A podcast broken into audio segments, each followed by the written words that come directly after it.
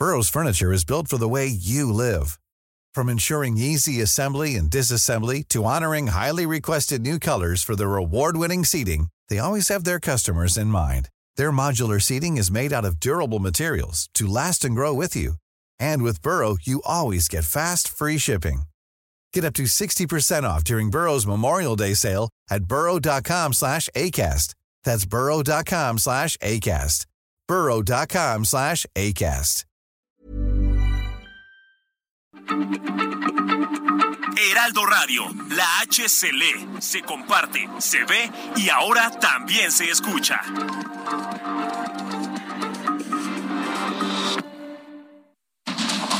Inicia. Heraldo Noticias de la tarde con Jesús Martín Mendoza. En Heraldo Radio.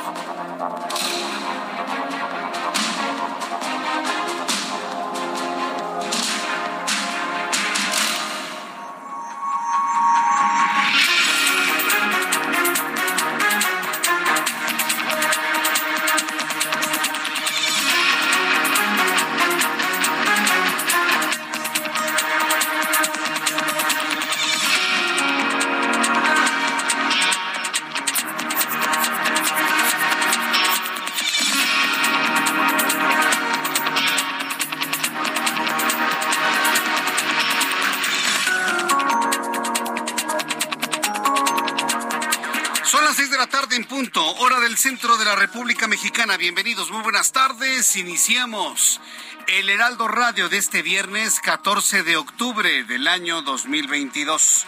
Como todas las tardes, le pido por favor que le suba el volumen a su radio, que le tengo la información más importante que ha ocurrido en México y en el mundo a esta hora de la tarde. Por cierto, saludamos a todos nuestros amigos que nos sintonizan en las emisoras de Heraldo Radio en toda la República Mexicana y Heraldo Radio y Now Media Radio en los Estados Unidos en las ciudades más importantes de los Estados Unidos. Gracias por estar con nosotros. Este es un resumen de lo más destacado. Adán Augusto López, quien es el secretario de Gobernación, calificó de hipócritas a quienes ejerciendo tareas de gobierno piden la ayuda de las Fuerzas Armadas en tareas de seguridad y por otra parte le niegan a los mexicanos esa posibilidad. Bueno, ¿en qué caballo vamos? Los gobernadores están pidiendo la ayuda del ejército y de la Guardia Nacional ante la imposibilidad de controlar el crimen organizado.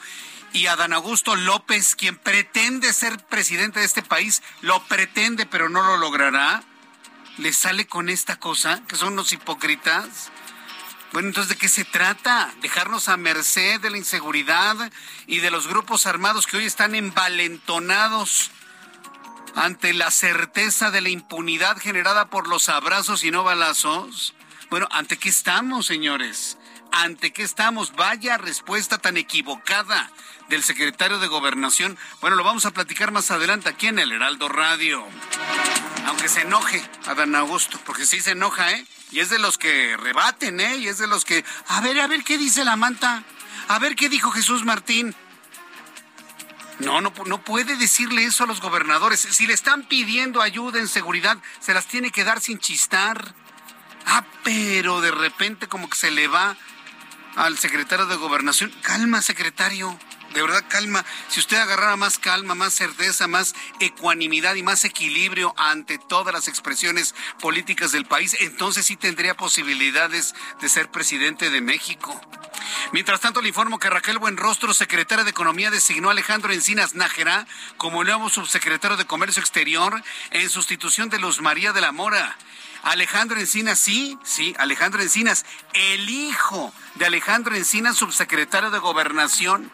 Ahora el hijo de Alejandro Encinas, subsecretario de Gobernación, será subsecretario de Economía.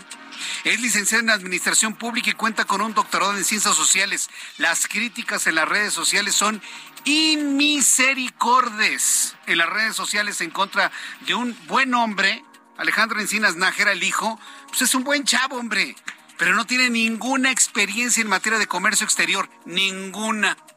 Pero espéreme tantito, no nada más le están señalando su falta de experiencia, no falta de inteligencia, ¿eh? Su falta de experiencia, sino que se le está señalando al presidente mexicano que lo que prometió que no haría lo está haciendo. Eso se llama nepotismo. Meter a la familia de los funcionarios públicos se llama nepotismo. ¿Suena fea la palabra? Sí, suena fea. Es cacofónica la palabra, pero describe perfectamente bien a quienes meten a su familia en el trabajo del gobierno federal. La posición de Alejandro Encinas Nájera es un acto de nepotismo por parte del presidente o de quien lo haya designado, de Raquel Buenrostro, de quien sea. Y bueno, pues en este momento se debate el pobre Alejandro Encinas Nájera entre las críticas, primero, de su falta de conocimiento en materia de comercio exterior y, en segundo lugar, por el acto de nepotismo que esto implica debido a que su papá, pues es el, el subsecretario de Gobernación eh, encargado en los temas de derechos humanos y encargados del tema Yotzinapa y demás. Bueno, lo platicaremos más adelante. ¿Usted qué opina sobre la designación del hijo de un subsecretario de Gobernación en una subsecretaría de Economía? Le invito para que me escriba a través de mi cuenta de Twitter, arroba Jesús Martín MX. informo que la Corte Suprema de Chile rechazó la solicitud de extradición del exalcalde de Coyoacán, Mauricio Toledo, acusado de su presunta responsabilidad en el delito de enriquecimiento ilícito. Y es que Chile, la Suprema Corte de Chile, pues no ha encontrado ningún dato que pueda de alguna manera vincular a Mauricio Toledo en torno a algún tipo de ilícito. Estamos ante un asunto de venganza política pero la argumentación no ha sido lo suficientemente sólida. Le informo que el puente Gateway, que cruza la frontera entre México y los Estados Unidos, específicamente entre Tamaulipas y Texas, fue cerrado por las autoridades, informó el consulado de los Estados Unidos en Matamoros, quien especificó que el cierre es debido a una protesta de migrantes venezolanos que fueron deportados por el gobernador tejano Greg Abbott. Más de este resumen de noticias al inicio de nuestro programa. La Fiscalía General de Justicia de la Ciudad de México logró reunir a una madre con su hija tras 27 años de separación, como lo oye, como de guion de película de Oscar. Sí, parece de película, pero la Fiscalía de Justicia de Capitalina reunió a, su a una madre y a su hija tras 27 años de haber sido separadas la fiscal Ernestina Godoy calificó como histórico el reencuentro entre una madre e hija, quienes se separaron en octubre de 1995. También le informó que Robbie Coltrane, actor que interpretó al personaje de Hagrid en la saga cinematográfica de Harry Potter, murió a los 72 años. Y muy joven, ¿eh? O sea, morir a los 70 años, 71 años, es morir en la plenitud. Y lo digo en función de la expectativa de vida de la raza humana. O sea, morir a los 70 años, entre los 70 y los 75 años, es morir muy joven. Murió a los 72 años este actor. Informó la agencia del mismo eh, actor, del histrión. Por el momento no se han revelado las causas de su muerte, pero la familia del actor agradeció al hospital Fort Valley en Escocia por los cuidados y atenciones que tuvieron con el personaje icónico sin duda alguna de la saga de Harry Potter. son las seis de la tarde con ocho minutos, hora del centro de la República Mexicana. Vamos con nuestros compañeros reporteros urbanos, periodistas, especializados en información de ciudad. Javier Ruiz, muy buenas tardes, gusto en saludarte. Vamos con Alan Rodríguez, sí, corrijo, Alan Rodríguez está en estos momentos en las calles de la Ciudad de México. Adelante, Alan. Jesús Martín, amigos, muy buenas tardes. Es viernes es quincena y en estos momentos ya se nota el aumento de vehículos en calles de la Ciudad de México. Ya Avenida Paseo de la Reforma se encuentra bastante congestionada en sus dos sentidos a partir del cruce con la Avenida Lieja y hasta el cruce con la Avenida Hidalgo. Asimismo ya tenemos asentamientos vehiculares para todos nuestros amigos que se desplazan en la Avenida de los Insurgentes a partir del cruce con Paseo de la Reforma y hasta la zona del eje 1 norte en el perímetro de Buenavista. Ya tenemos bastantes asentamientos y estos continúan hasta la salida de Indios Verdes. En el sentido contrario, mucho mejor circulación a partir de la zona de Indios Verdes hasta el cruce con el eje 2 norte y a partir de este punto asentamientos para quienes se desplazan con rumbo al sur o hacia la zona centro a través de esta vialidad. Es el reporte que tenemos. Muchas gracias por la información, Alan Rodríguez. Continuamos el pendiente. Muy buenas tardes. Muy buenas tardes. Y con nuestros compañeros reporteros en todo el Valle de México le tendré información de cómo luce un viernes, clásico viernes, congestionado viernes y además de quincena de quincena de Nuestra Señora de la Luz, por supuesto. El reloj marca las seis de la tarde con nueve minutos y usted escucha El Heraldo Radio. El amor Inspira nuestras acciones por México. Reforestando la tierra, reciclando, cuidando el agua, impulsando a las mujeres y generando bienestar en las comunidades. Juntos somos Coca-Cola y contigo el amor multiplica. Bien, pues ya son las seis de la tarde con nueve minutos, hora del centro de la República Mexicana. Bien, pues vamos a revisar las, eh, lo que sucedió un día como hoy, 14 de octubre, en México, el mundo, la historia, como todos los días. Abraham Arreola nos dice lo que ocurría en el pasado. Amigos, bienvenidos. Esto es un día como hoy en la historia, 14 de octubre, 1550. En Colombia, Andrés López. Eh, eh, eso me suena, pero no, es Andrés López de Galarza. Oh. Andrés López de Galarza funda Ibagué, actualmente la capital del departamento de Tolima. Digo, por si ustedes están en Colombia, ¿verdad? ¿Verdad? tenía que sacar el dato. También en 1789 en los Estados Unidos, George Washington proclama el primer Día de Acción de Gracias. En 1888 se filma la primera película del mundo, la cual dura 1.66 segundos, titulada La escena del jardín de Roundhead. Tristemente, este sujeto iba a ser el padre del cine y cuando iba a patentar este invento mucho antes de Edison y Lumière, fue asesinado, desapareció y después se encontraron sus fotos, posiblemente de él, ahogado en un río. Una conspiración interesante. Habrá que investigar más. 1912 en Milwaukee, Estados Unidos, el expresidente Theodore Roosevelt es víctima de un atentado, pero antes de que lo trasladaran al hospital, dijo, vamos a dar el discurso, y lo dio. Dio un discurso político durante una hora, una hora después de recibir un atentado. 1947. En los Estados Unidos, Charles Elwood Jagger atraviesa la barrera del sonido por primera vez. 1964, Martin Luther King recibe el Premio Nobel de la Paz. Y en el año 2006 en Estados Unidos, Google compra el sitio web de YouTube. También es el Día Mundial de las Normas. No sé si de las reglas o de las personas que se llamen normas. Igual felicidades a las normas. Y también es el Día Mundial de la Espirometría. Felicidades a los espirómetros. Muchísimas gracias amigos. Esto fue un día como hoy en la historia. Yo sé que no se dice espirómetros, o tal vez sí, pero ¿a poco no es chistoso? Muchas gracias. Muchas gracias, Abraham Arreola, por las efemérides del día de hoy, hoy 14 de octubre del año 2022, y saludos a quienes cumplen años y festejan su santo. Yo le invito para que esté en comunicación con este servidor a través de Twitter, arroba Jesús Martín MX, para que vea y escuche nuestro programa a través de YouTube en el canal Jesús Martín MX. No hay chat, no hay chat en YouTube, sí, y, me han preguntado que por qué, que por qué no tengo chat. Lo voy a decir abiertamente y claramente porque no tengo pelos en la boca, ¿eh? No hay chat porque hay mucha gente grosera, sí, hay, hay mucha gente que se pasa de lista y pues la verdad a veces no es grato, ¿no? Tener que estar leyendo todo ese tipo de cosas. Lo digo así abiertamente, ¿eh? A las personas que me están viendo a través de YouTube. Por lo tanto, he cancelado el chat, pero sí tiene usted la posibilidad de escuchar, ver y seguir nuestro programa de noticias. Si quiere entrar en contacto conmigo, le invito para que me escriba a través de mi cuenta de Twitter, arroba Jesús Martín MX, arroba Jesús Martín MX en Twitter. Ahí yo estoy recibiendo sus comentarios y sus opiniones y a través de YouTube, la transmisión de nuestro programa para que lo escuche en este momento en directo o bien una vez que termine nuestro programa en la hora que usted necesite hacerlo. Bien, vamos a revisar las condiciones meteorológicas para las próximas horas. El Servicio Meteorológico Nacional, que depende de la Comisión Nacional del Agua, nos informa sobre las condiciones que habrán de prevalecer durante las próximas horas en la costa del Pacífico mexicano y debido a la presencia del ciclón tropical Carl una baja de presión y sistema frontal, lluvias torrenciales con puntuales, eh, lluvias de manera extraordinaria y con un alertamiento de color rojo en las costas mexicanas. Dice el Servicio Meteorológico Nacional que en las próximas horas el centro del sistema Carl se ubicará al norte de Tabasco y es probable que se debilite a depresión tropical en esa región. Su nubosidad ocasionará lluvias puntuales extraordinarias en Chiapas, Tabasco, lluvias puntuales intensas en Veracruz, en Oaxaca, en Capeche, así como fuertes en Yucatán.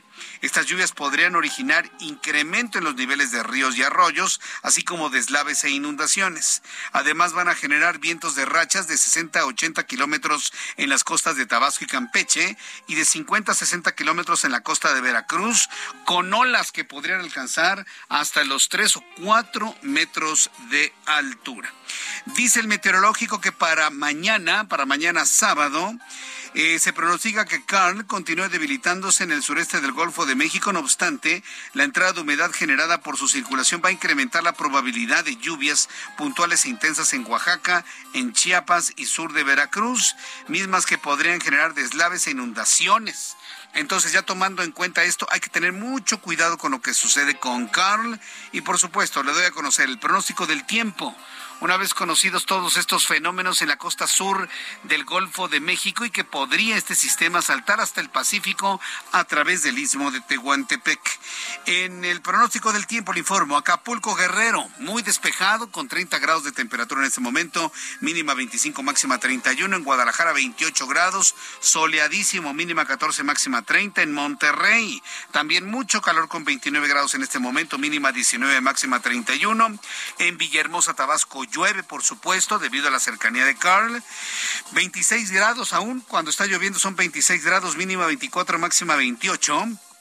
Y aquí en la capital del país, el termómetro está en este momento en 23, completamente despejado, soleada la capital de la República Mexicana con una temperatura de 11 grados, no hay probabilidad de lluvia y la temperatura máxima mañana sábado alcanzará los 24 grados Celsius.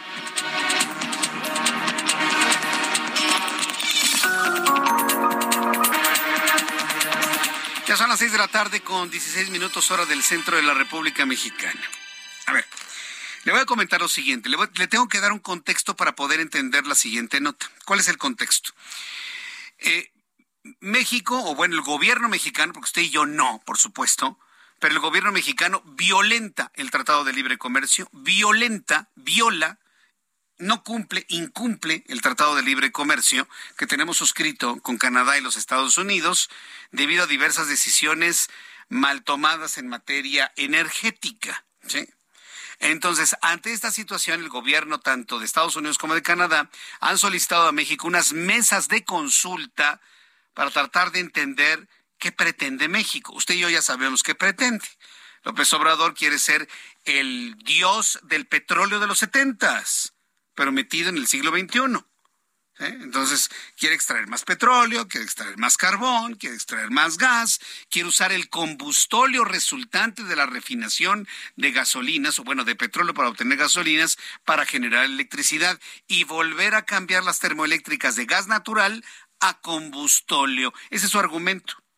Como actualmente dependemos del gas natural conectado de manera directa a Texas, lo que quiere López Obrador es desconectarse de Texas del gas natural y generar energía eléctrica con carbón, con combustóleo, que no es otra cosa más que la basura que resta de la refinación de petróleo para obtener gasolinas.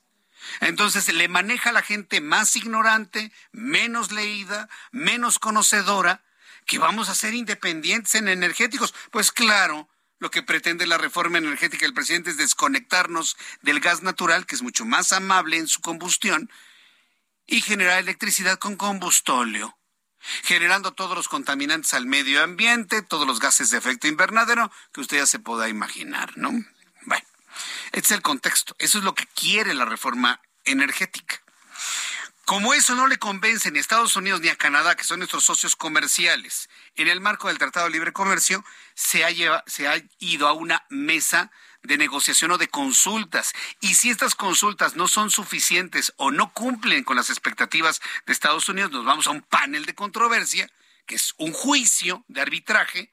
Y si México pierde ese juicio de arbitraje, nos van a poner impuestos a todo lo que exportemos a los Estados Unidos y a Canadá. ¿Se imagina lo grave del asunto? Bueno, ahí está el contexto. ¿Qué dijo hoy el presidente de México? Dice que el gobierno de Estados Unidos desistió ir a los paneles. Perdón, pero yo en lo personal, hasta que no me lo diga Estados Unidos, no lo voy a creer. Pero hoy en la mañana dijo el presidente que ya mm, Estados Unidos ya desistió de ir al panel de controversia en materia energética. Digo que aunque se prevé un conflicto eh, con México, presentó su postura por lo que está buscando un acuerdo. Además informó que a fin de mes se va a reunir con John Kerry, enviado especial para el clima en los Estados Unidos. Recordemos que Joe Biden, pues ya un poquito ya fastidiado, pues sigue enviando a sus emisarios, a sus heraldos, a México, para hablar con el presidente de la República y convencerlo de que tiene que respetar lo firmado y lo signado, no por los gobiernos anteriores. Recuerde que el actual TEMEC fue avalado por el equipo financiero y económico de López Obrador. Caramba, estuvieron ellos presentes. Y lo único que pide Joe Biden es que México cumpla con la parte que le toca. Y por eso van a enviar a Joe Biden ¿Quiere escuchar lo que dijo hoy por la mañana? Noemí Gutiérrez es nuestra reportera del Heraldo Media Group, quien nos tiene más detalles de lo informado hoy por la mañana. Adelante, Noemí, gusto en saludarte. Muy buenas tardes.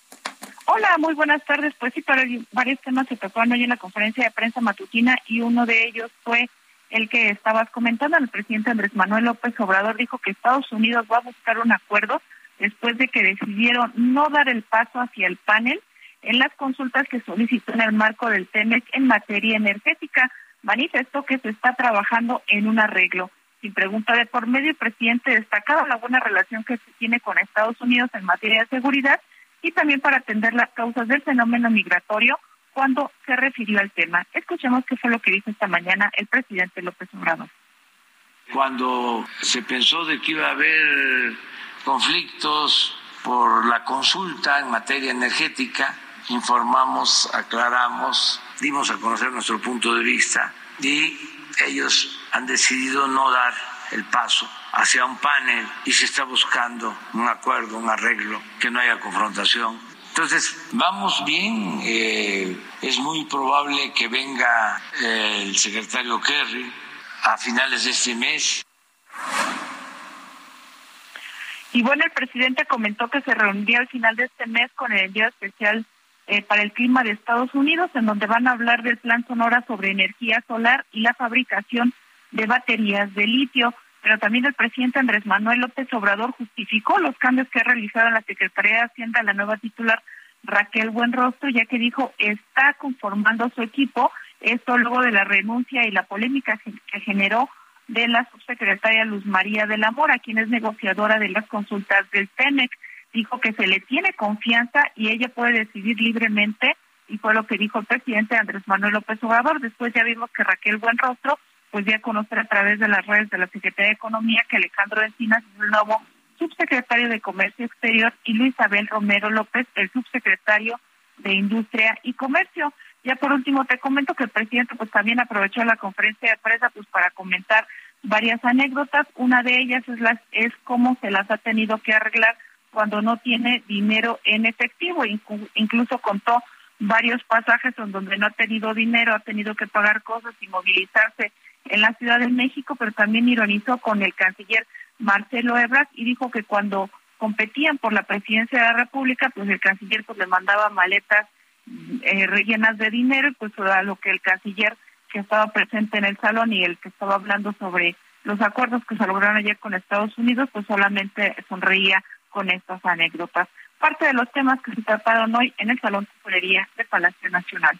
Bien, Noemí, muchas gracias por la información. Buenas tardes. Hasta luego, que te vaya muy bien. Yo, le voy a decir una cosa, ¿eh? con toda franqueza. Hasta que no me lo diga la Casa Blanca de que desistió de ir al panel, yo no voy a creer esto. Perdón, pero pues hay mucha falta de credibilidad en este asunto. Sí, como decimos en México, de lengua me como un taco, ¿no? Hasta que el gobierno de los Estados Unidos lo determine, lo aclare, lo anuncie desde la Casa Blanca de que ya perdonó a México. Porque eso significa no ir a un panel, no ir a las mesas de consulta, es Estados Unidos ya perdonó a México por sus violaciones flagrantes a los acuerdos signados en el marco del Tratado de Libre Comercio entre Canadá, Estados Unidos y México. ¿Usted cree que eso va a pasar?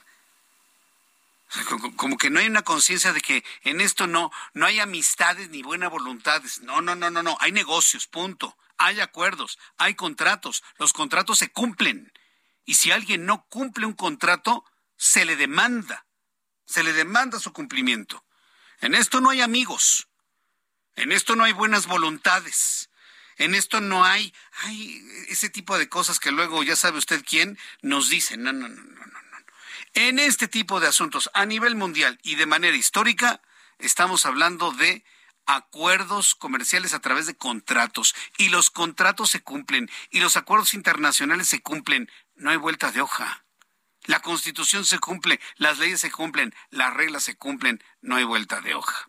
Pero decir esto en un tiempo donde ni la autoridad cumple las leyes, pues está complicado, ¿no? Y ese es el problema que tenemos actualmente en México. Voy a ir a los anuncios y de regreso le tengo más información. Le invito para que me escriba a través de mi cuenta de Twitter, arroba Jesús Martín MX, y me vea y escuche a través de YouTube en el canal Jesús Martín MX. Escucha las noticias de la tarde con Jesús Martín Mendoza. Regresamos. Heraldo Radio, con la H que sí suena y ahora también se escucha.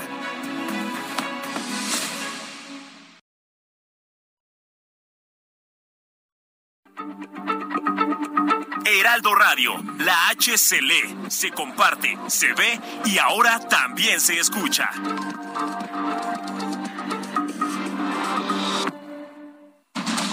Continúa Heraldo Noticias de la tarde con Jesús Martín Mendoza.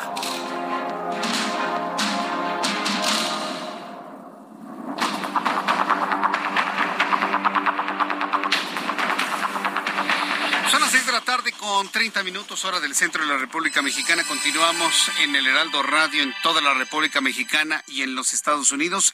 Vamos a entrar en comunicación con mi compañero Augusto Atempa desde las seis de la tarde empiezan a fluir imágenes de un automóvil incendiándose en el segundo piso del periférico.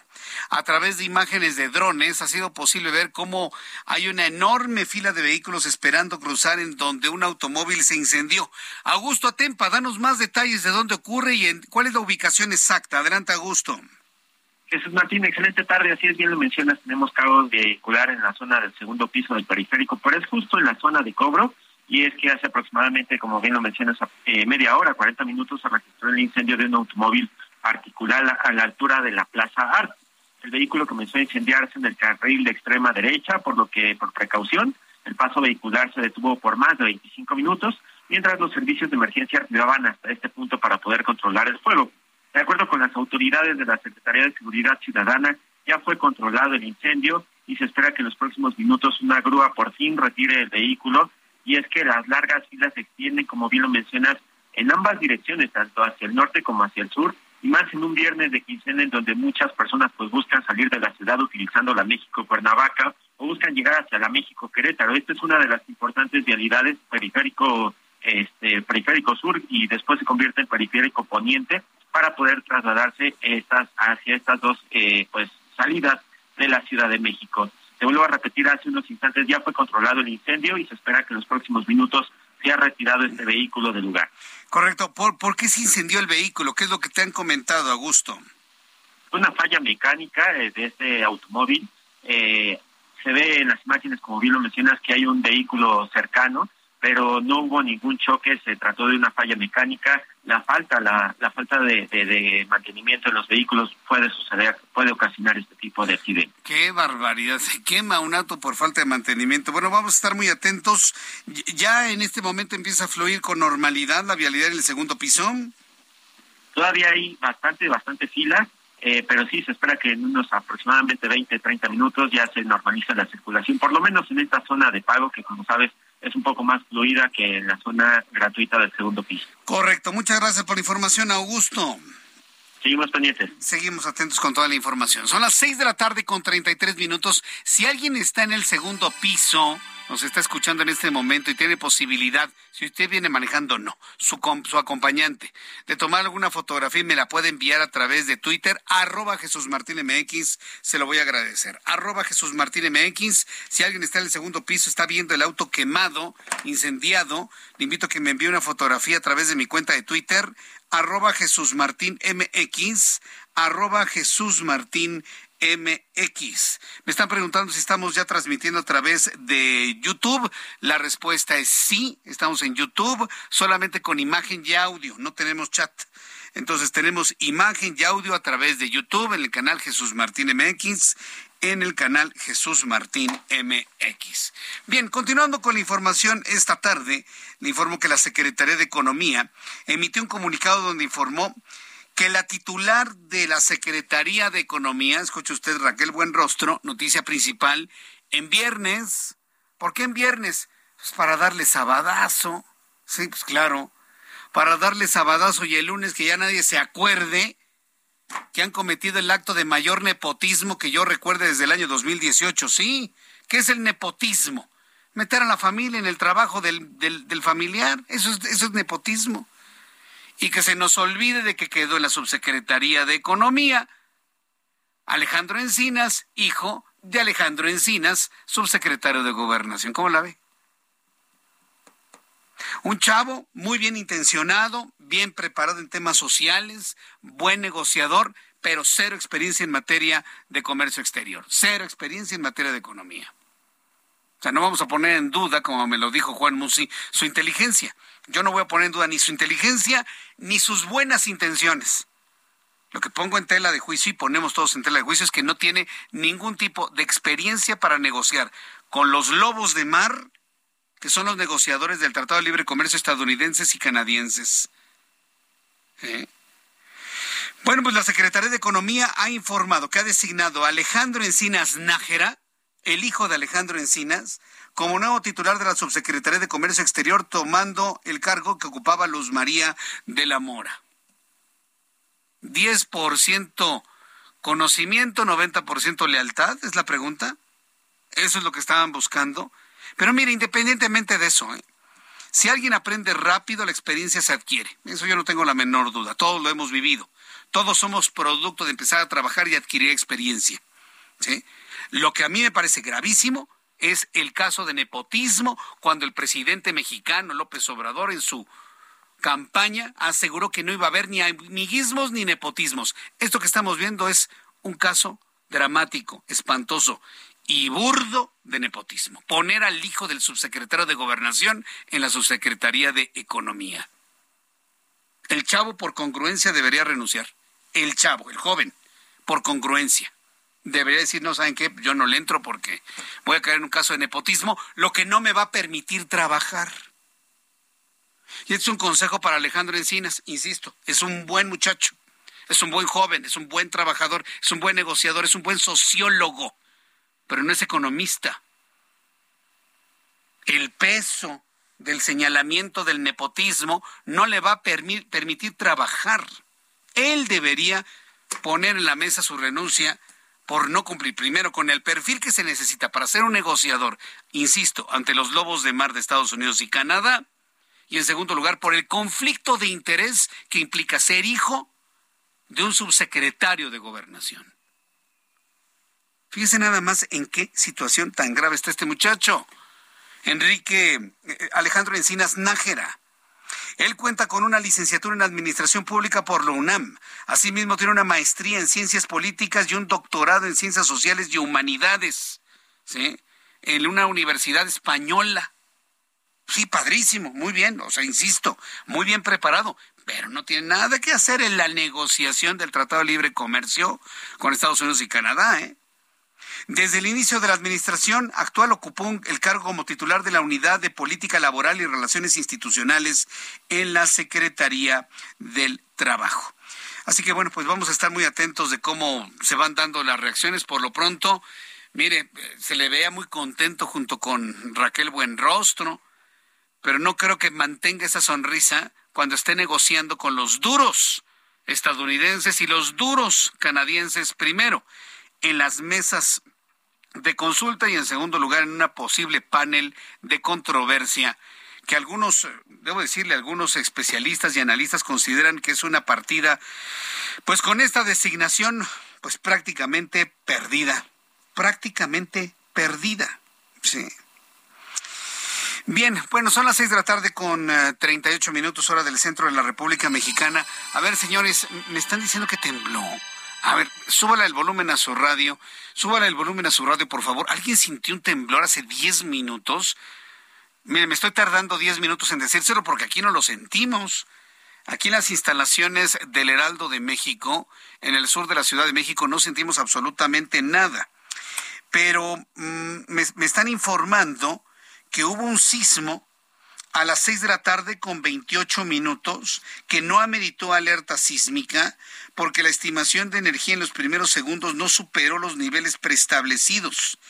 Un sensor detectó el sismo a las a 18 kilómetros al suroeste de Ometepec en el estado de Guerrero. ¿Alguien sintió un sismo? Yo, la verdad no lo sentí. Si alguien lo sintió, le invito para que me escriba a través de mi cuenta de Twitter, arroba Jesús Martín MX, arroba Jesús Martín MX. A ver, y aquí le tengo los datos más recientes que nos da el Servicio Sismológico Nacional. Voy a poner un retweet en mi cuenta de Twitter, arroba Jesús Martín MX. Dice el Servicio Sismológico Nacional, sismo, magnitud 5.1 grados, epicentro suroeste de Ometepec, Guerrero, la hora 6 de la tarde con 28 minutos, coordenadas 16.52, longitud 98.5, 98.55 en profundidad de 10 kilómetros. Eso es lo que tenemos. 16.52 menos 98.55. Si alguien lo quiere buscar en su mapa, el epicentro se ubicó a una profundidad de 10 kilómetros. Se nos está dando el mapa. La ubicación del sismo es casi con la eh, con el estado de Oaxaca, es decir, casi es en la colindancia entre el estado de Guerrero y el estado de Oaxaca. Si alguien sintió el sismo, yo le invito para que me dé sus comentarios a través de YouTube, perdón, a través de Twitter, arroba Jesús Martín MX, a través de Twitter, arroba Jesús Martín MX. Me dice Marianel Rojas, no se sintió en Tasqueña. Gracias, Marco Coello.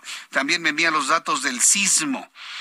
Em, y hasta este momento son las personas que me han informado. Es decir, pues prácticamente imperceptible para la capital de la República Mexicana. Veinte minutos y serán las siete. Veinte minutos y serán las siete hora del centro de la República Mexicana. Quiero informarle que la Corte Suprema de Chile, sí, de Chile, en Sudamérica, rechazó la solicitud de extradición de Mauricio Toledo, exalcalde de Coyoacán señalado por el delito de enriquecimiento ilícito en México. Eso dicen sus detractores. Subrayo, eso yo no lo voy a decir. Eso lo dicen sus detractores. Sí, porque voy a poner yo en mi boca acusaciones que a mí no me constan. Sus detractores lo acusan de enriquecimiento ilícito. La Corte Suprema revocó la determinación del, ministro Mauricio Silva Cancino, quien el 24 de diciembre de 2021 concedió la extradición del exdiputado federal por el Partido del Trabajo. Estamos ante un clarísimo caso de venganza política. Lo quieren aquí en México para pues vengarse de manera política y mandar un mensajito, ¿no?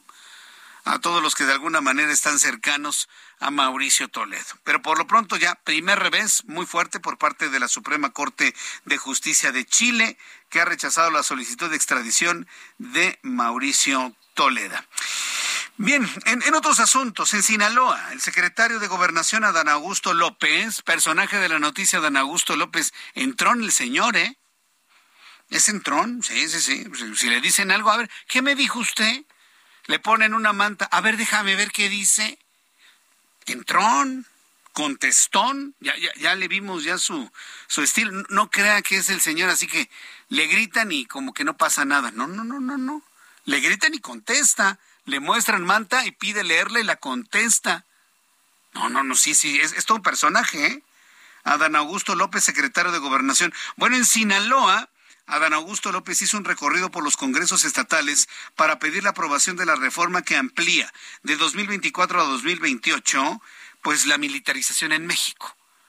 tampoco me voy a ir con eufemismos, ¿no? De que intervención del ejército en las labores de seguridad en las ciudades donde el crimen organizado.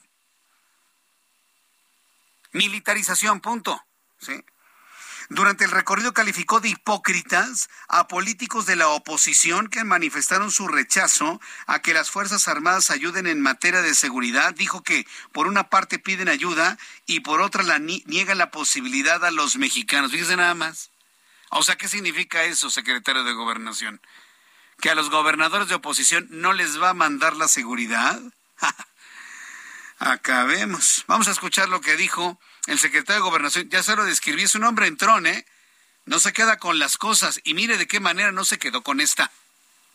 Pues no es un asunto de que se esté, como dicen algunos trasnochados, militarizando el país. Y aquí hago un paréntesis. Nosotros respetamos a todos, no importando las dirigencias ideológicas que podamos tener. Pero lo que creemos que no debe hacerse, pues son ejercicios de hipocresía. Imagínense, un gobernador publica que si no ha sido por la intervención de los militares, así puso, en un incidente en su estado, en la capital, pues hubiese habido una masacre. Y al día siguiente, bueno, no al día siguiente, porque yo la verdad hablé con él varias veces pidiéndole que hablara con los senadores de su partido y que nos ayudara, apoyándolo. ¿Y saben qué me dijo? Ay, dice, no puedo hablar del tema porque estoy acá y se lo voy a platicar porque Rubén lo sabe. Estoy acá tomándome una botella de vino con mi amigo Quirino. Y me pasó a Quirino, le digo, oye, Quirino, ayuda pues a convencerla. Y me dice, no, no, no, yo no voy con ustedes. Después se da el incidente y le llamo, ¿y qué pasó? No, igual no tengo yo por qué apoyarles. ¿Cómo lo ve al secretario de Gobernación Moraleja? Nunca le diga nada, nunca le platique nada porque lo va a hacer público. Primera reflexión. Usted es amigo de Adán Augusto López, digo, y lo pregunto en un país donde todo el mundo es influyente. ¿Quiere que le dé un consejo de verdaderos amigos? No le platique nada, porque al ratito lo va a ventilar como ha ventilado esto. ¿Qué le parece? Y segundo, ¿se lo imagina de presidente?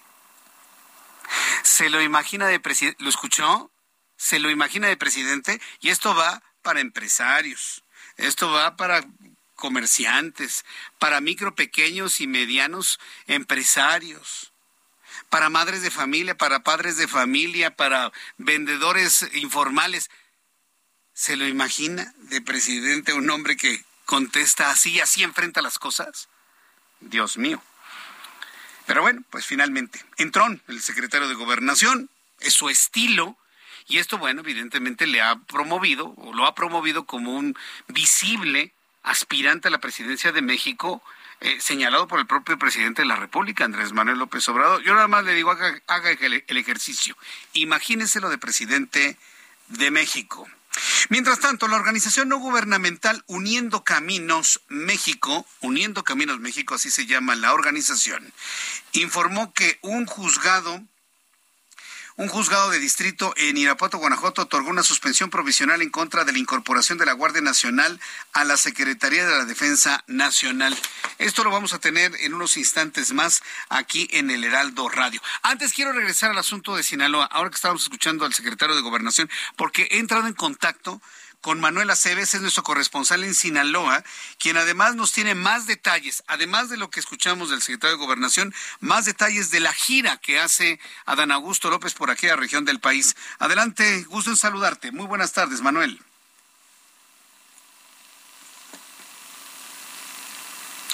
Manuel Aceves, ¿estás al aire? No, pues creo que no está. Sí.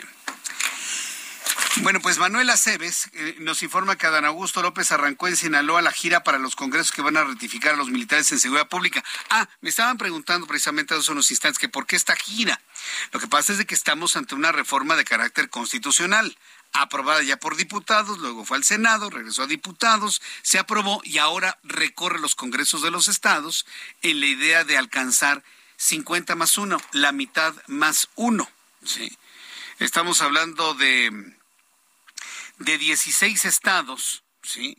Más uno, 17 por lo menos tendrían que aprobar esta iniciativa, que no va a tener mayor problema, ya sabe, porque son finalmente eh, oficialías de partes y ya de esta manera ya pasa pasa al Ejecutivo para su promulgación. Entonces, bueno, pues esto es lo que finalmente ocurrió allá en el estado de Sinaloa. Bien, regreso con el otro asunto. La organización no gubernamental Uniendo Caminos México informó que un juzgado de distrito en Irapuato, Guanajuato, habría otorgado una suspensión provisional en contra de la incorporación de la Guardia Nacional a la Secretaría de la Defensa Nacional.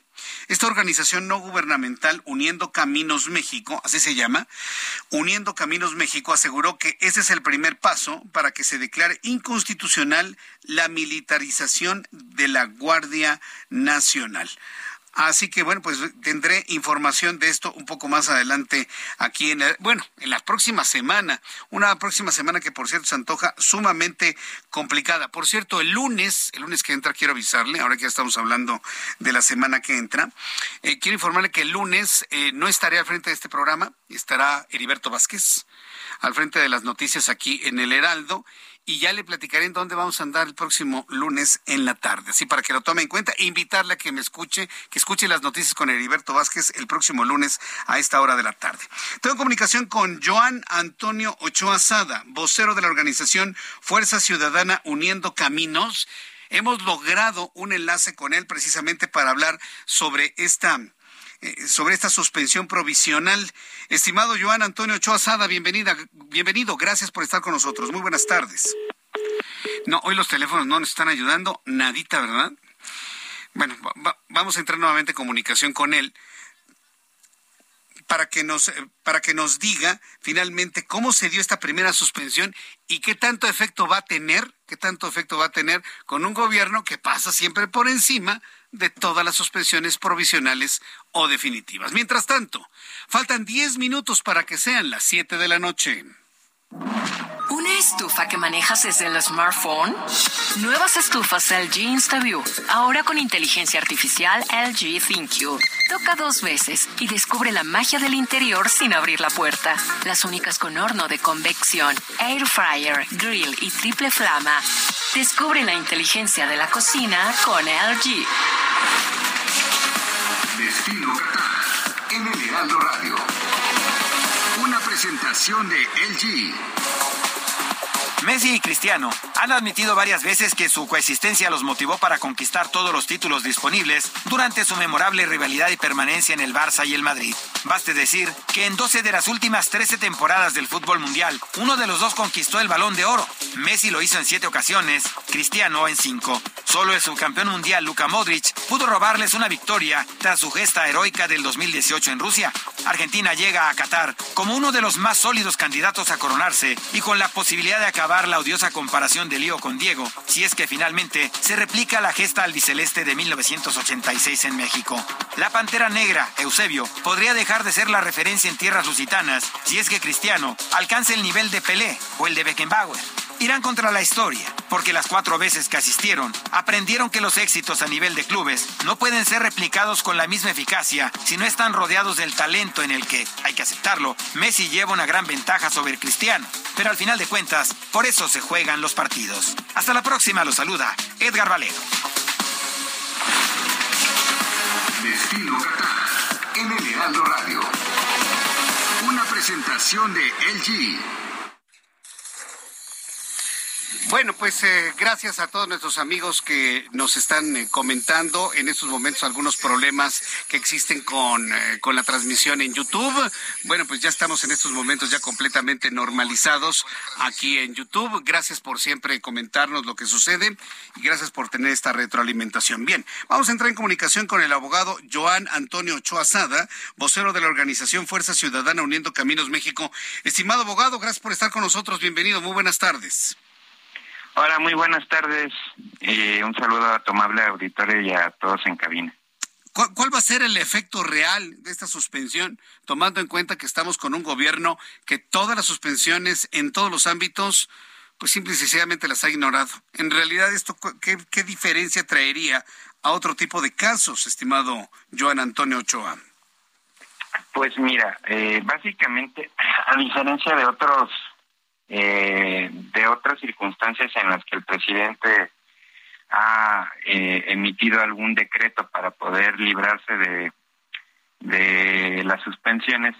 En este caso, como una de las autoridades principales es el Congreso de la Unión por aprobar y expedir la modificación a la ley orgánica de las Fuerzas Armadas Permanentes y, a, y el de la Administración Pública Federal, pues no no puede, él no tiene injerencia o no, no tiene manera de, pues ahora sí que librarse de esta suspensión de esta manera. Tendrá que ser a través de una impugnación y ya será un tribunal colegiado quien ya sea confirme o nos otorgue eh, suspensión definitiva o bien eh, revoque la suspensión que ahorita se acaba de lograr.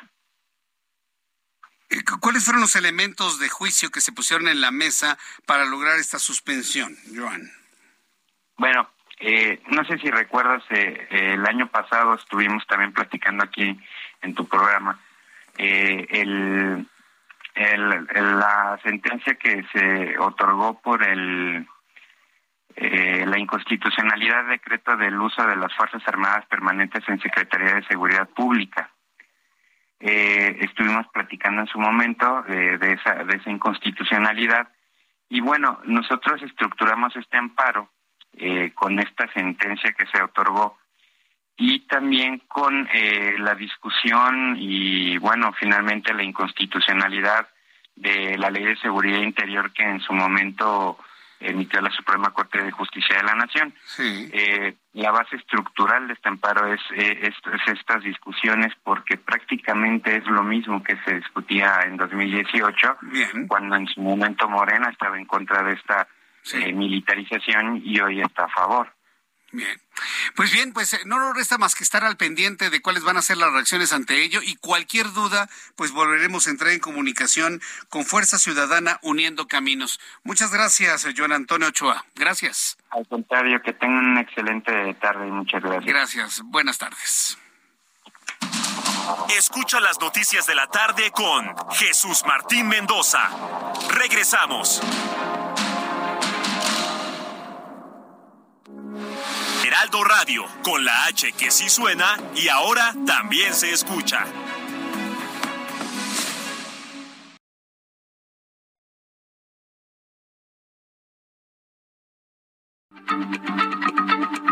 Heraldo Radio, la H se lee, se comparte, se ve y ahora también se escucha.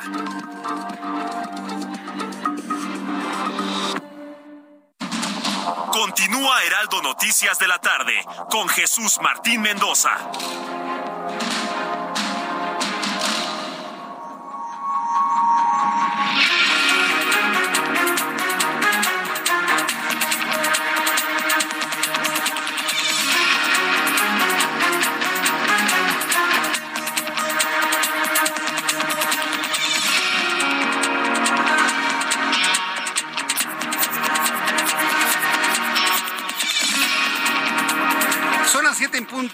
Del centro de la República Mexicana, le presento un resumen con las noticias más importantes en el Heraldo Radio.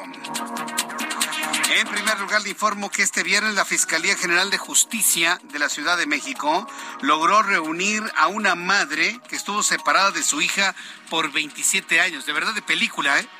Un asunto de película o historia propia de tiempos de la guerra, de aquellas familias separadas por el muro de Berlín Sí. Ah, bueno, pues una historia propia de, Segunda Guerra Mundial se produjo en la Ciudad de México. Una madre y una hija se reencontraron luego de 27 años de separación. Ernestina Godoy, fiscal capitalina, presentó los resultados que obtuvieron en el marco de la Declaratoria de Violencia de Género durante ese periodo comprendido, es decir, casi tres décadas de separación.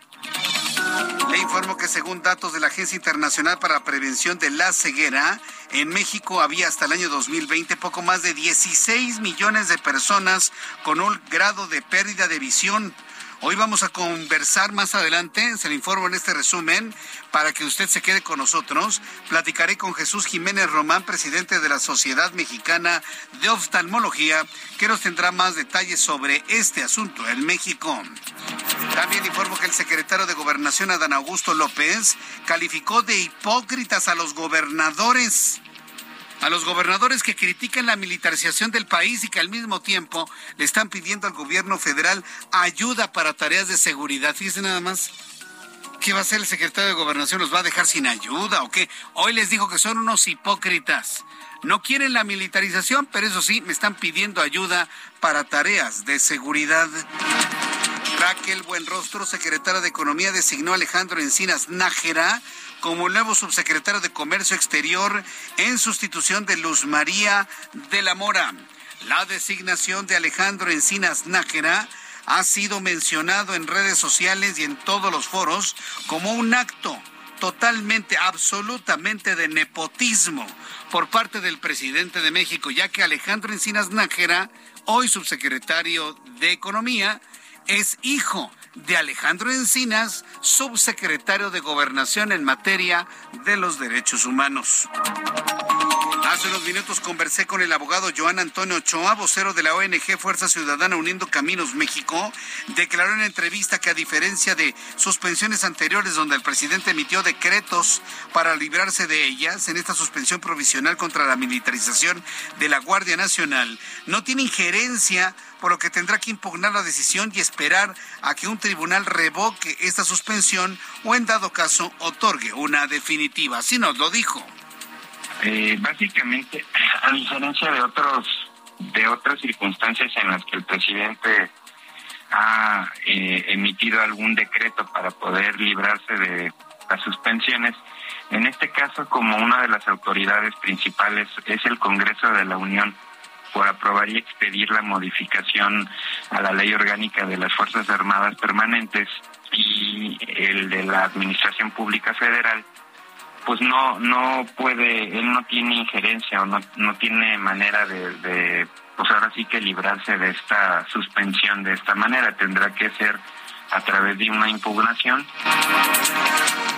Gobierno de la Ciudad de México anunció que el uso del cubreboca será voluntario en establecimientos comerciales y oficinas de cualquier índole. El uso de la mascarilla se recomienda en lugares con alta afluencia de personas, espacios cerrados sin ventilación o en caso de no haber recibido ninguna dosis de la vacuna contra COVID-19, informó el gobierno de la Ciudad de México.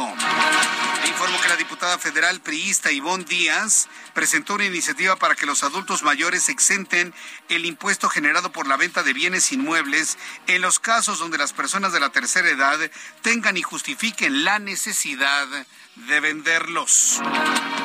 Sí, aquí en este caso ya no se va a poder, por ejemplo, si un adulto mayor tiene cinco inmuebles y los quiere vender todos, pues los va a vender pues sin que le cobren el impuesto sobre la renta. Porque usted puede vender un inmueble y si lo vende otro propio en menos de tres años tiene que pagar el impuesto sobre la renta. Entonces aquí ya no va a importar los tres años que había que esperar para poder exentar nuevamente el impuesto sobre la renta. Le voy a tener eh, los detalles de esto que ha determinado, y bueno, la propuesta que ha presentado la diputada federal priista Ivonne Díaz. Claudia Sheinbaum, jefa de gobierno de la Ciudad de México, reveló que los partidos del Mundial de Qatar 2022 se podrán ver de manera gratuita en una pantalla gigantesca de 200 metros cuadrados que se va a instalar en la explanada del Monumento a la Revolución del 20 de noviembre al 18 de diciembre. Así que si usted quiere ir a ver perder a la selección mexicana, perdón, perdón quien se enoje conmigo, pero si usted está dispuesto de ir a ver cómo pierde tres partidos la selección mexicana en el Mundial de Qatar, bueno, lo podrá hacer en el Monumento a la Revolución con una super pantalla de 200 metros cuadrados. En Londres, dos simpatizantes del grupo de protesta climática Just Stop Oil arrojaron sopa de tomate sobre los girasoles del artista neerlandés Vincent van Gogh obra que se encuentra en la sala 43 de la Galería Nacional. La obra no sufrió daños debido a que está protegido con un vidrio, por supuesto, pero pues le aventaron sopa de tomate. Y no crea que porque es tomate es inocuo, no hombre. Los carotenoides del, del tomate que le dan esta tonalidad rojo a los tomates son tinturas naturales prácticamente indelebles. No crea que utilizaron cualquier tipo de pintura. No, no, no, no, no. Los carotenos que tiene el tomate rojo son prácticamente indelebles. Pero bueno, finalmente se logró salvar la obra debido a que estaba protegida con un cristal. El Servicio Nacional de Sanidad, Inocuidad y Calidad Agroalimentaria confirmó hoy el primer caso en México de influenza aviar de alta patogenicidad AH5N1, el virus tan temido desde el año 2009. Bueno, pues sí, AH5N1 sepa que ha provocado graves brotes en Europa, Estados Unidos y Canadá dentro de las aves, ojo, eh, dentro de las aves. Detalló que el halcón carifalte, que se alimenta de aves silvestres de caza en la cuenca del río Lerma, Estado de México, murió tras hacerle estudio, se confirmó la presencia del tan temido virus. AH5N1 está en México y afectando a las aves mexicanas. Aquí el peligro es si esta, este virus puede brincar a pollos, pollos, gallinas, que hay miles de millones en nuestro país, sí, hay muchos millones, hay cientos de millones de pollos y gallinas en nuestro país, puedan eh, brincar al ser humano. No lo sabemos, pero por lo pronto el AH5N1, el tan temido desde el año 2009, ya se encuentra en México en aves también mexicanas. Son las noticias en resumen. Le invito para que siga con nosotros. Le saluda Jesús Martín Mendoza. Son las siete con nueve, las siete con nueve horas del centro de la República Mexicana. Vamos a continuar con la información esta hora de la tarde y revisamos en este viernes, muy difícil viernes en materia de vialidad, un viernes de quincena. Vamos a revisar la información de la vialidad con mi compañero Alan Rodríguez. ¿En dónde te ubicamos, Alan?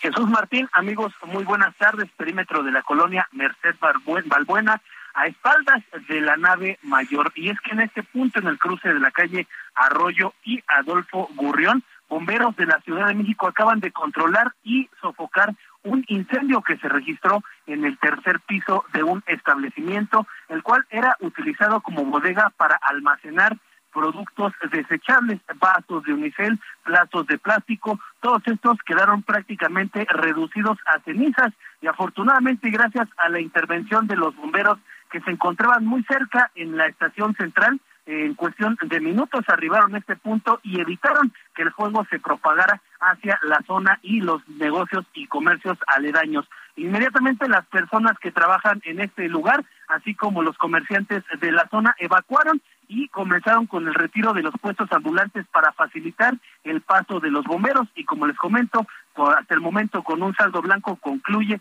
este servicio la sofocación de un incendio en el tercer piso de una bodega en la colonia Mercedes Albuena. Es el reporte que tenemos. Muchas gracias por la información, Alan. Continuamos excelente, buenas tardes. Hasta luego, muy buenas tardes. Saludo con mucho gusto a Augusto Atempa. ¿En dónde te ubicamos, Augusto? Jesús Martín, continuamos en el sur de la Ciudad de México y te platico que ya fue eh, retirado este vehículo que hace unos instantes se, se, quemó en el segundo piso del periférico en la zona de Cuota, esto frente a la Plaza Art. Y déjame comentarte que es un vehículo deportivo color blanco que, como bien te mencionaba hace unos instantes, se registró este incendio debido a una falla mecánica. Esto, por supuesto, dejó parados a varios eh, automovilistas. La fila de vehículos era bastante, bastante larga, que eh, venían todos ellos procedentes de la zona de Xochimilco.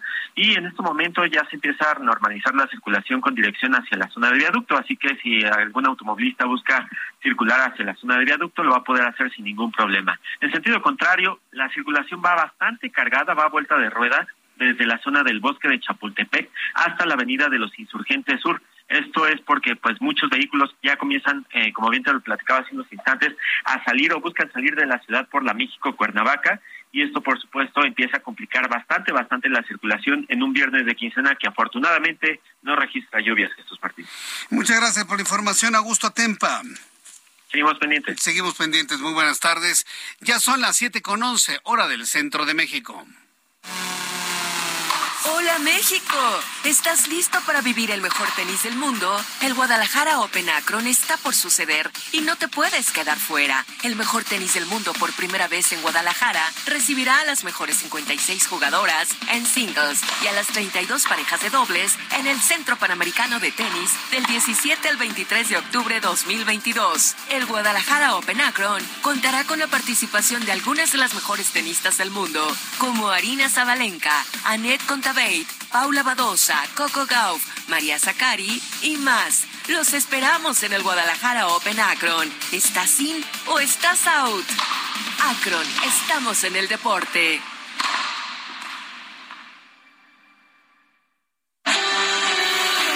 El amor inspira nuestras acciones por México reforestando la tierra, reciclando, cuidando el agua, impulsando a las mujeres y generando bienestar en las comunidades.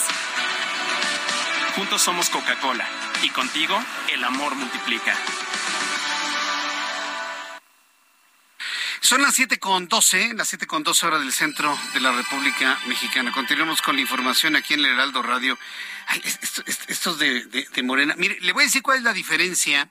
Le voy a decirle cuál es la diferencia entre el PRI antiguo y el nuevo PRI. El nuevo PRI se llama Morena. ¿sí? Pues todos los priistas están ahí. Y no me diga con qué no. López Obrador fue priista.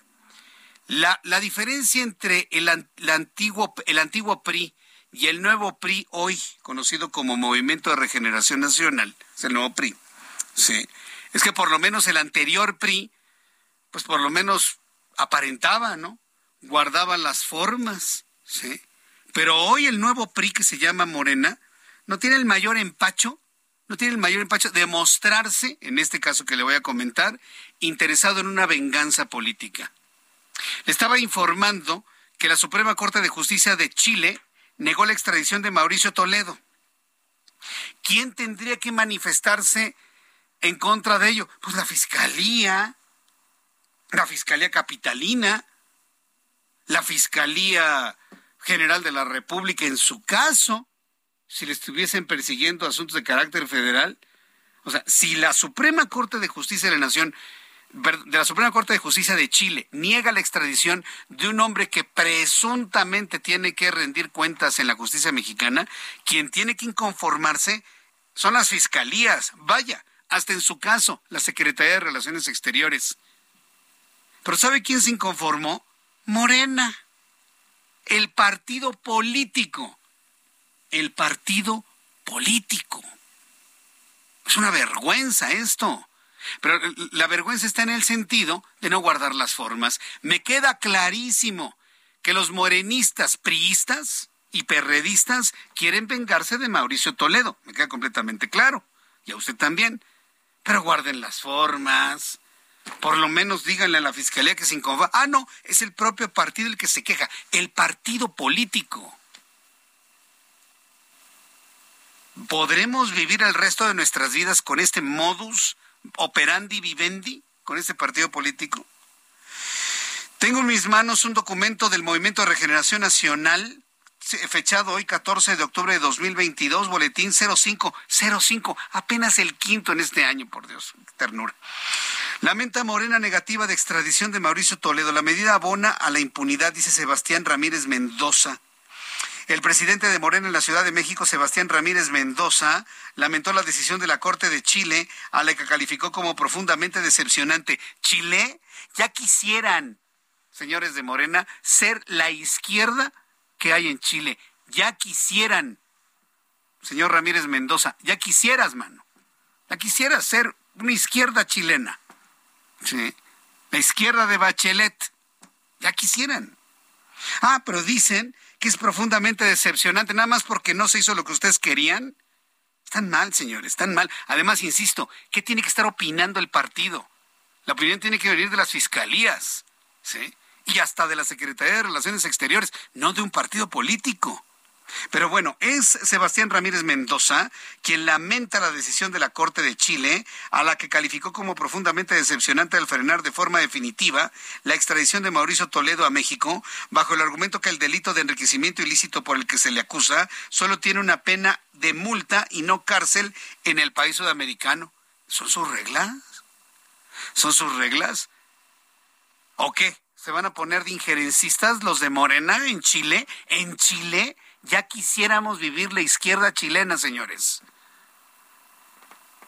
Indicó que la medida abona la impunidad en que han incurrido diversos funcionarios y exfuncionarios del Partido de la Revolución Democrática, como en el caso de quien fuera delegado en Coyoacán de 2012 a 2015 y del PAN al destaparse la cloaca del llamado cartel inmobiliario.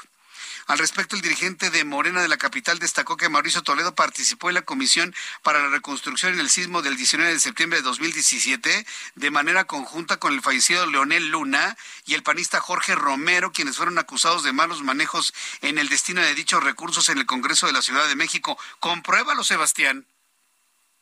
Porque el que acusa tiene que demostrar. Ah, sí porque si no estás violentando el debido proceso. ¿Se da cuenta usted del desaseo del documento que ya no voy a continuar su lectura? ¿Se da cuenta del desaseo? Que comprueben con documentos la culpabilidad de Mauricio Toledo como lo están planteando aquí, que lo comprueben. Ah, claro, el que acusa debe eh, comprobar. Porque si no lo hacemos en este y otros casos, al ratito usted lo van a acusar de cualquier cosa sin ningún tipo de comprobación. Y eso es lo que estamos defendiendo, que el que acusa tiene que comprobar. Son las siete con diecisiete, hora del centro de la República Mexicana. Vamos a entrar en, eh, en comunicación con las siguientes noticias. Este viernes, la Fiscalía General de Justicia de la Ciudad de México logró reunir a una madre que estuvo separada de su hija por 27 años. Se lo comenté al inicio y en el resumen eh, de hace unos instantes. Ernestina Godoy, fiscal capitalina, presentó los resultados que obtuvieron en el marco de la Declaratoria de Violencia de Género durante 27 años. Carlos Navarro, gusto en saludarte. Coméntanos esta historia increíble. Adelante, Carlos. Buenas tardes, Martín. Te saludo gusto aquí al auditorio una de esas memorias que nos utilizan en la piel es que la Fiscalía General de Justicia de la Ciudad de México logró algo histórico, reunir a una madre con su hija tras 27 años de estar separadas. Hoy, la titular del organismo, Ernestina Godoy, reveló esta historia. Quiero compartir en un hecho histórico y por demás emotivo, el miércoles de esta semana, esta Fiscalía General de Justicia pudo reunir a una madre con su hija, quienes estuvieron separadas durante 27 años. El extravío de la pequeña Juana, de entonces tres años, hoy conocida como Rocío, de 30 años, se registró en 1995 y desde entonces madre e hija debieron continuar sus vidas por caminos separados hasta que hoy la vida les brindó la oportunidad de reencontrarse. Jesús Martín, te comento que Rocío fue reportada como desaparecida en 1995 y en ese entonces, a través del Centro de Apoyo a Personas Extraviadas y Ausentes, conocido como CAPEA de la Procuraduría General de Justicia, se un fotovolante. Desde la compra de de experimentos sobre el caso, dicho fotovolante tuvo en algunas asociaciones civiles que se sumaron a su En la actualidad, y tras la aparición de las redes sociales, el volante de búsqueda fue visto por la propia Rocío en la página de una fundación se reconoció en esa fotografía tomada cuando apenas tenía tres años de edad. Fue así como Rocío y la fundación se acercaron a la fiscalía. Lo demás es historia, Jesús Martín. Solo falta saber qué ocurrió el primero de octubre de 1995 en el bosque de Chapultepec, en la entonces delegación Miguel Hidalgo, donde la pequeña fue vista por última vez. Esa es la información que te tengo. Muchas gracias por la información, Carlos. Hasta luego, buenas noches. Gracias, que te ve muy bien mi compañero Carlos Navarro con toda esta información. Qué historia, ¿eh? Mire, vamos a, insistir en esta historia, se lo, se lo prometo, en la próxima semana para conocer finalmente cómo se dio este encuentro. Bien, cuando son las siete con veinte, recuerda que le informé tanto en radio como en televisión del incendio de, de una tienda, de una tienda de, de artículos, ¿sí? Muy, muy, muy importante allá en Avenida San Jerónimo ¿se acuerda? Fue Elía Limón, fueron los bomberos de varias alcaldías y bueno, pues la verdad es que yo estoy verdaderamente impactado impactado con todo lo que sucedió en esta, en esta tienda. Tengo aquí en, en, el estudio, y le agradezco mucho su presencia, a Priscila Sánchez, directora de Capital Humano. ¿Cómo está? Bienvenida. ¿Qué tal, Jesús? Muy buenas tardes. Muchas gracias. A la licenciada Inima Villa, representante legal. Muchas gracias por estar aquí. Muchas gracias por la invitación. Muchas gracias. Roxana Lugo, directora de marketing, gracias por estar aquí. Gracias, gracias a ti, Jesús. Muchísimas gracias por recibirnos. Yo, yo, les agradezco mucho que se encuentren aquí. Recuérdanos el nombre de la tienda. Se llama Galerías El Triunfo. El Triunfo. Y, lo, tiene muchas, muchos lugares en, en la Ciudad de México. lo hemos visto en varios lugares. Yo les comentaba a nuestras amigas hoy aquí de Galerías El Triunfo que pues compré algunas cosas en esa tienda de San Jerónimo, casi esquina con Periférico. Sí. Fue un incendio gigantesco. Me decían nuestros reporteros que se sentía el calor casi hasta la comercial mexicana que está enfrente, ahí en la, plaza comercial, donde está el Zambros y demás de nuestros amigos también. Eh, porque sabemos que Galerías El Triunfo vende artículos de plástico, de vidrio, de madera, pues productos inflamables, ¿no? ¿Se, tiene una idea hasta este momento, Imina Villa, de qué fue lo que ocurrió en este incendio? Pues en realidad no. Eh, fíjate que a partir de que eh, iniciaron obviamente la investigación por parte de la Fiscalía General de la Ciudad de México, la cual agradecemos infinitamente todos los el apoyo que hemos recibido por parte de la empresa, pues apenas estamos en condiciones de que se están haciendo las investigaciones pertinentes por parte de ciertas áreas periciales, porque hasta el día del incendio todavía no había condiciones para poder ingresar al inmueble. Entonces, ya que ahora nos comenta Protección Civil que es no existe tanto riesgo. Apenas el día de hoy empezaron a, hacer los peritajes este, respectivos para determinar qué fue la causa, obviamente, del incendio. Creo que es un caso fortuito que no ha ocurrido en alguna otra eh, sucursal, este, sobre todo en la Ciudad de México. Sin embargo, pues vamos a esperar a que las autoridades nos indiquen qué es lo que sucedió cuál fue el motivo, la causa obviamente que dio origen al, incendio. Eh, Priscila Sánchez, directora de Capital Humano, ¿hubo personas lesionadas? ¿Cómo, está el personal? ¿Cómo reaccionó en el momento de que prendió el incendio? Afortunadamente todos bien, Jesús, todos eh, en el momento pues actuaron de muy buena fe, muy rápido, con mucha acción de resolver.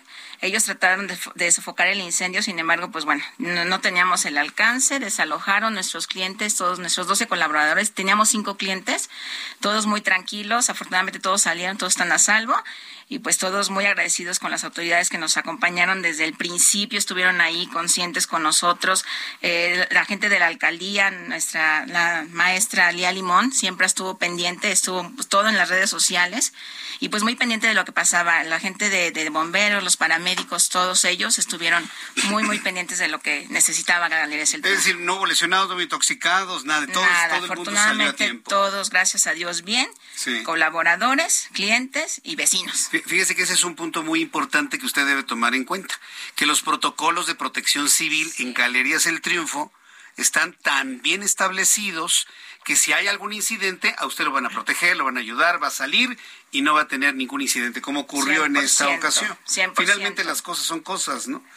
Y nuestro personal, pues afortunadamente perfectamente preparado, con, con mucha eh, capacitación, lo hicieron bastante bien los chicos, pues bueno, ya están reubicados pero actuaron de la mejor manera, Jesús. La verdad es que se les agradece a todos. Qué bien. Después de los anuncios, porque tengo que ir a los anuncios, voy a conversar con Roxana Lujo. Ella es la directora de marketing para saber, por ejemplo, un, acontecimiento como estos, cómo, impacta la marca, cómo, la potencia inclusive de la marca y de qué manera se puede conocer más lo que sucede dentro de una galería El Triunfo. Platicamos de eso al regreso de los anuncios, ¿no? Claro que sí. Eh, voy a los anuncios, le invito para que me escriba a través de mi cuenta de Twitter, arroba Jesús Martín MX. Y yo le invito para que que esté siempre muy atento de nuestros mensajes a través de Twitter, arroba Jesús Martín MX. Regreso.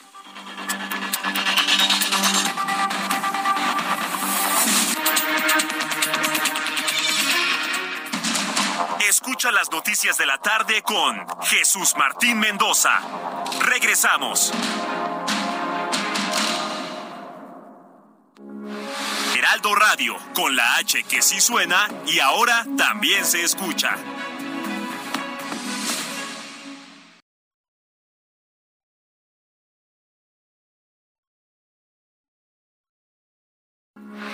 Heraldo Radio, con la H que sí suena y ahora también se escucha.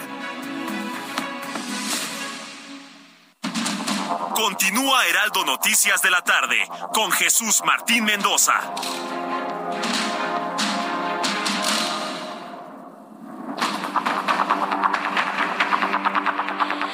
Las 7 con 30, las 19 horas con 30 minutos hora del centro de la República Mexicana. Estamos platicando con nuestras amigas de Galerías El Triunfo a propósito del incendio que esta semana consumió la tienda de Avenida San Jerónimo. Eh, preguntarle a Roxana Lugo, es nuestra directora de, marketing. ¿Cómo, ¿Cómo, impacta este tipo de situaciones a, una marca tan potente como Galerías El Triunfo? ¿Y, y cómo se, se recupera uno de, o la empresa, cómo se recupera de esto? a través de la venta de sus tiendas más cercanas. ¿Cómo lo hacen? Claro, bueno, recordando y terminando de agradecer a, todas las personas que estuvieron con nosotros, eh, al medio artístico también, a todos los medios de, comunicación de más, a los amigos, eh, proveedores y todo que nos tendieron su mano y, toda la solidaridad que nos brindaron, pues también Galerías El Triunfo los espera en las sucursales que también tenemos más cercanas, pues para atender a estos clientes que, que iban muy mucho a, Triunfo San Jerónimo, pues es la sucursal de Valle, la de Universidad, la de Coyoacán, eh, la de Xochitl Xochimilco y la de Abastos, ¿no? Que serían las sucursales que están más cercanas a, esta sucursal. A ver, la del Correo del Valle está Avenida Coyoacán, casi esquina con el eje 5. Así Esa es. sí me la sé. Así es. La otra es la de... em, Eh, universidad, pues está muy cerca del metro, este Zapata. Ah, Está ya, muy muy, bien, muy sí, ya- cerca ya de, ese metro y Coyoacán está cerca del metro igual Miguel Ángel de Quevedo. Este está sobre Miguel Ángel de Quevedo, sí, a unos es. metros ahí del metro Miguel Ángel de Quevedo. Digamos que esas son las más cercanas para que el público que está acostumbrado a ir a San Jerónimo vaya entonces a, a estas tiendas. Así es, sí, son las sucursales que les quedarían más cerca a nuestros clientes para que no se queden sin nuestras novedades y puedan seguir recibiendo toda nuestra atención, que pues la familia de Galerías El Triunfo siempre está dispuesto, ¿no? A brindarles ese servicio que ellos se merecen. Ahorita voy a regresar con Roxana Lugo. Vaya tomando papel y lápiz para que nos platiquen las promociones que van a tener ahora que ya nos estamos enfilando al final del año. Pero quiero preguntarle a Inima Villa, que es la representante legal de Galerías El Triunfo. Me han preguntado a través de las redes sociales si todo lo que estaba ahí estaba asegurado. ¿Tenían, ¿Tenían seguro para recuperar todo lo perdido con este incendio? Sí, afortunadamente nuestra empresa cuenta justamente con todos los seguros, tanto del inmueble como del, del- de los productos que se vendían en, obviamente en todas las tiendas, no nada más en esta. Todas las tiendas están completamente asegurados y tienen obviamente seguros contra el inmueble. Insisto, vamos a esperar un poco a que nuestras autoridades de la Procuraduría pues nos informen acerca de qué es lo que ocasionó obviamente el incendio para poder obviamente dar seguimiento y poder activar obviamente estas, estos seguros que tenemos contemplados. Es decir, primero viene la investigación de lo ocurrido, después se activan los seguros para que entonces fluya el recurso y la idea es reconstruir el triunfo San Jerónimo. Sí, sí, sí. Es, una- es parte de, de- de una sucursal muy importante para nosotros. Entonces sí necesitamos que esa, una vez que nos las autoridades nos den luz verde para poder eh, empezar a, a reconstruir esta sucursal y podamos atender a todos los clientes que amablemente nos visitaban diariamente. Muy bien, bueno, pues es una muy buena noticia. Entonces hay todo un proceso de investigación, eh, deslinde de responsabilidades, eh, la aplicación de los seguros correspondientes y empezar una reconstrucción de la tienda. Priscila Sánchez, el personal va a ser reubicado, este se les reconoce su acción de haber actuado rápidamente, inclusive no sé si el Ministerio Público les hará alguna pregunta.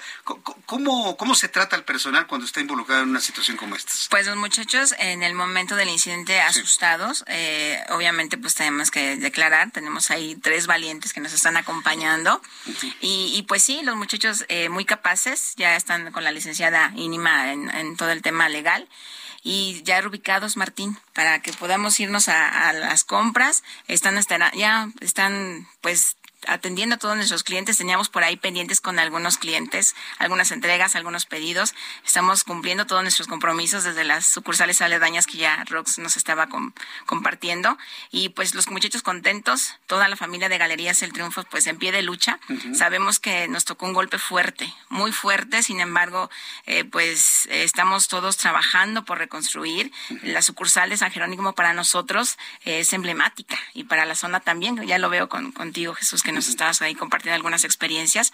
Estamos tratando de, de que esto del tema del legal pues se solucione, que lo saquemos adelante y pues esperándolos para que en esta nueva temporada nos visiten todos nuestros clientes con toda la bien. confianza. Ahí los esperamos en Galerías El Triunfo. Perfecto, pues en las eh, sucursales de Galerías El Triunfo va a haber pues sorpresas, fiestas, promociones, sobre todo que ya estamos entrando al fin del año, ¿verdad? Eh, Roxana, coméntanos, ¿qué es lo que tiene Sí, preparado? Sí, sí, claro. Más que nada antes, eh, yo les quiero recordar a todos los radioescuchas, a nuestros clientes, que pues ahorita estamos en el mes de lucha contra el cáncer de mama y que recuerden que se pueden a- acercar a nosotros en cualquiera de nuestras este, labores sociales que realizamos, porque pues seguimos de pie, ¿no? Y es la oportunidad que tienen para acceder a esos exámenes gratuitos todas las mujeres. Vamos a tener igual este una jornada, entonces pues para que las mujeres sientan, ¿no? Ese ese apoyo de Galerías El Triunfo que también nosotros siempre siempre estamos apoyándolas y pues que se acerquen, ¿no? Recordándoles, insisto, igual que que se acerquen a nosotros porque pues es el mes donde donde también nosotros estamos ahí muy presentes, ¿no? Y que seguimos de pie. Entonces, las personas que vayan a las sucursales de Galerías El Triunfo pueden tener acceso a estos beneficios. Así es, sí.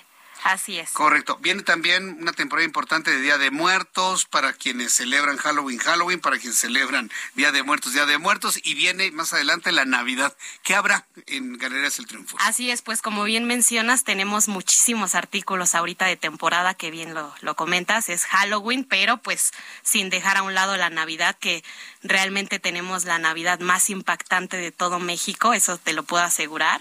Eh, los clientes bien, bien lo saben, los invitamos igual a que nos sigan visitando en todas nuestras sucursales.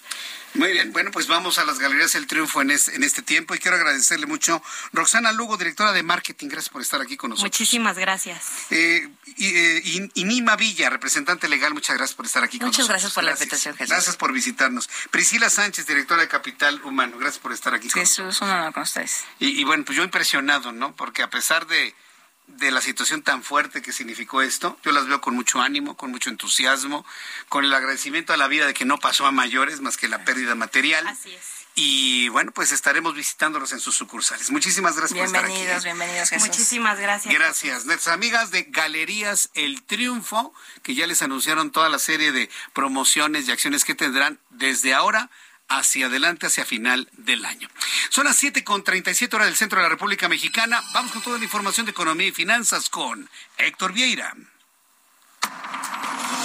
La Bolsa Mexicana de Valores cerró la última sesión de la semana con una pérdida del 0.71%, al retroceder este viernes 323.59 puntos, con lo que el índice de precios y cotizaciones, su principal indicador, se quedó en 45.443.35 unidades en una jornada marcada por el temor a una recesión mundial. En Estados Unidos, Wall Street cerró con balance negativo ya que el Dow Jones retrocedió 403.89 puntos para quedarse en 29.643.83 unidades. El Standard Poor's se dio 83.84 puntos, con lo que se ubicó en 3.583.07 unidades, y el Nasdaq restó 327.76 puntos, que lo colocó en 10.321.39 unidades. En el mercado cambiario, el peso mexicano se depreció 0.12% frente al dólar estadounidense, al cotizarse en 19 pesos con 73 centavos a la compra y en 19 pesos con 99 centavos a la venta en ventanilla. El euro cerró en 19 pesos con 17 centavos a la compra y 19 pesos con 52 centavos a la venta. El Bitcoin tuvo una caída en su valor del 0.89% para cerrar en 19.126.40 dólares por unidad, equivalente a 383.957 pesos mexicanos con 70 centavos. El presidente de la Confederación Patronal de la República Mexicana, José Medina Mora, calificó de preocupante la renuncia de Luz María de la Mora como jefa en las negociaciones en las consultas de política energética del TEMEC, al reconocer que existe el riesgo de que no se llegue a un acuerdo con Estados Unidos y Canadá. El Fondo Monetario Internacional hizo un llamado a los encargados de las políticas económicas de todos los países a tener un plan de emergencia para combatir los riesgos como la inflación, lo que permitiría salvaguardar la estabilidad financiera de sus economías. La Secretaría de Hacienda y Crédito Público anunció el 100% de estímulo fiscal para las gasolinas y el diésel durante la semana del 15 al 21 de octubre, además de un incentivo complementario de 57 centavos por litro de gasolina magna, de 6 centavos para la gasolina premium y de 4 pesos con 85 centavos por cada litro de diésel. Informó para las noticias de la tarde Héctor Vieira. Muchas gracias Héctor Vieira por la información de economía y finanzas a esta hora de la tarde aquí en el Heraldo Radio. Ya son las siete con cuarenta, faltan 20 minutos para que sean las 8 de la noche hora del centro de la República Mexicana. Quiero informarle que ocurrió un accidente. Un accidente fuerte, un accidente terrible en la autopista del Sol en la autopista México-Cuernavaca, ya llegando a, perdón, a Acapulco, ya llegando a Acapulco.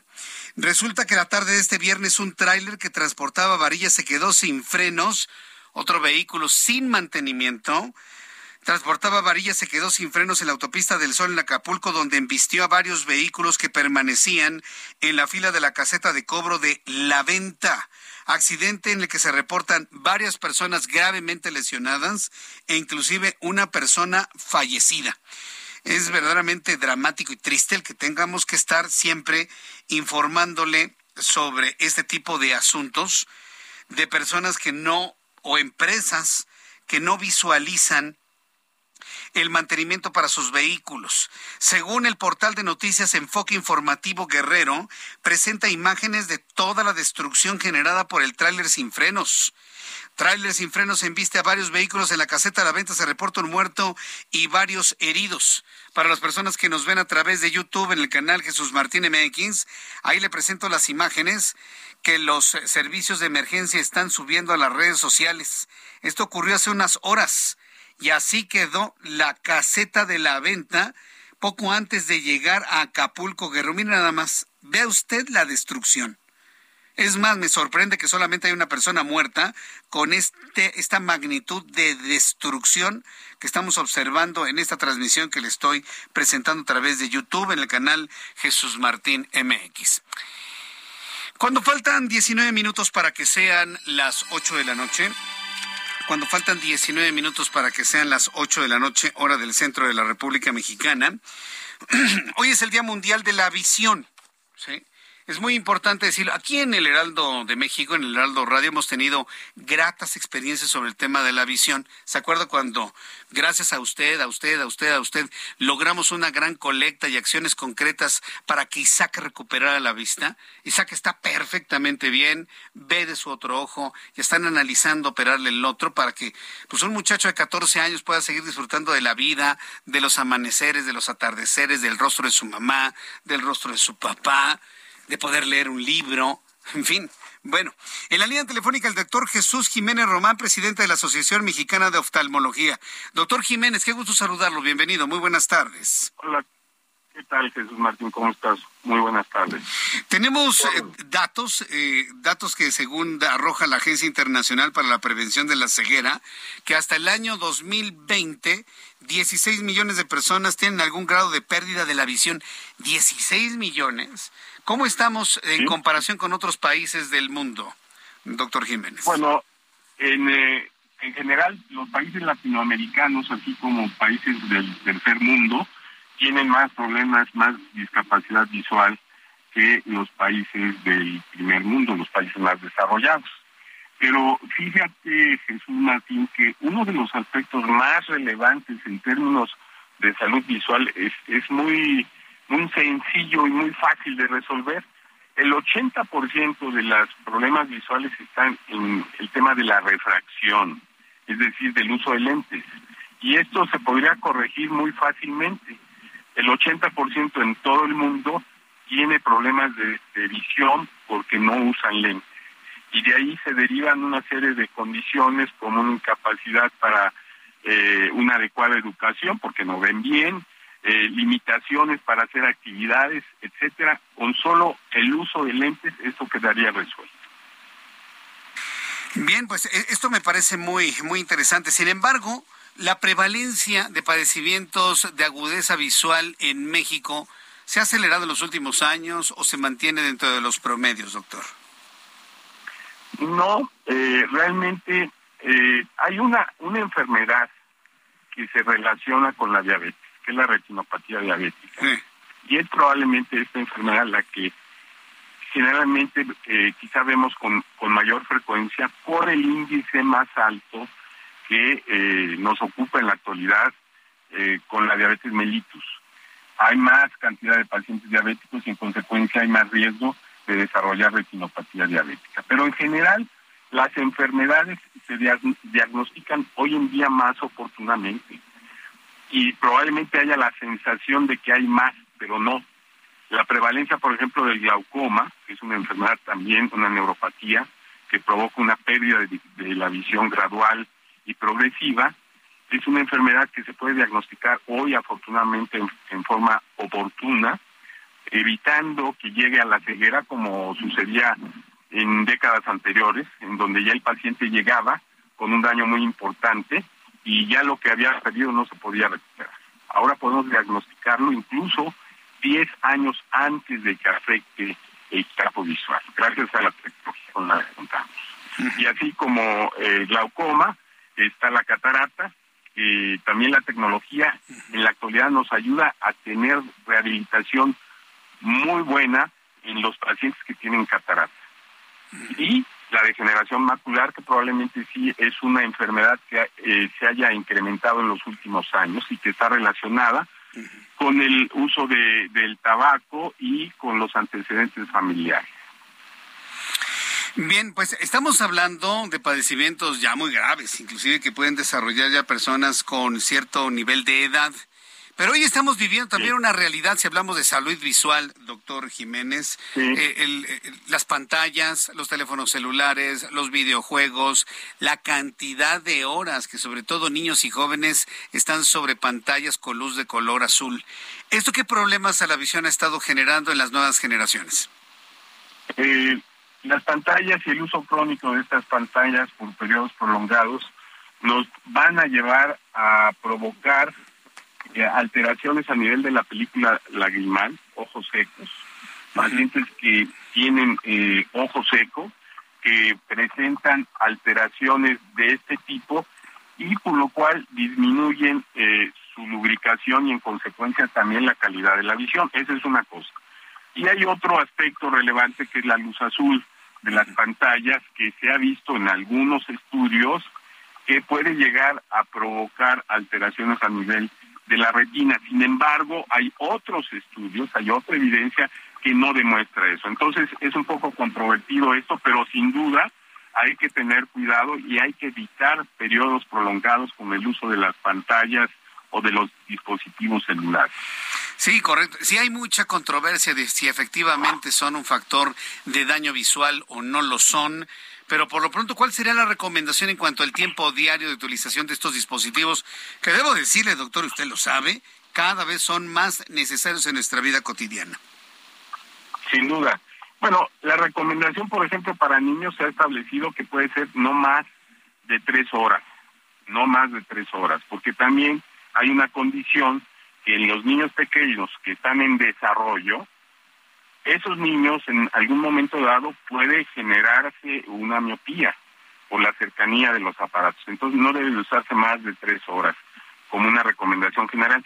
Y a las personas adultas que están todo el tiempo trabajando ocho o más horas en, la computadora, pues se recomienda descansar por lo menos dos horas, cada dos horas, perdón, lubricarse bien el ojo, distraerse un poco y después volver. Bien, bueno, pues estaremos. ¿Cuáles son las recomendaciones para el cuidado ocular? Unas cuantas recomendaciones ahora a propósito de ello, porque a veces, no a veces, siempre estamos en el olvido de la salud de nuestros ojos. ¿Cuál es la mejor recomendación para cuidarlos? La mejor recomendación es acudir al oftalmólogo por lo menos una vez al año. Y eh, en la actualidad la Sociedad Mexicana de Oftalmología cuenta con un grupo de sociedades filiales en todos los estados en donde pueden acudir y preguntar eh, realmente cuál es, eh, si hay necesidad, si no conocen a algún médico, en la sociedad del Estado local, en la sociedad oftalmológica, pueden preguntar y pueden este, descubrir y, saber cuál es el médico o cuáles son los médicos que están cercanos a su domicilio, ¿no?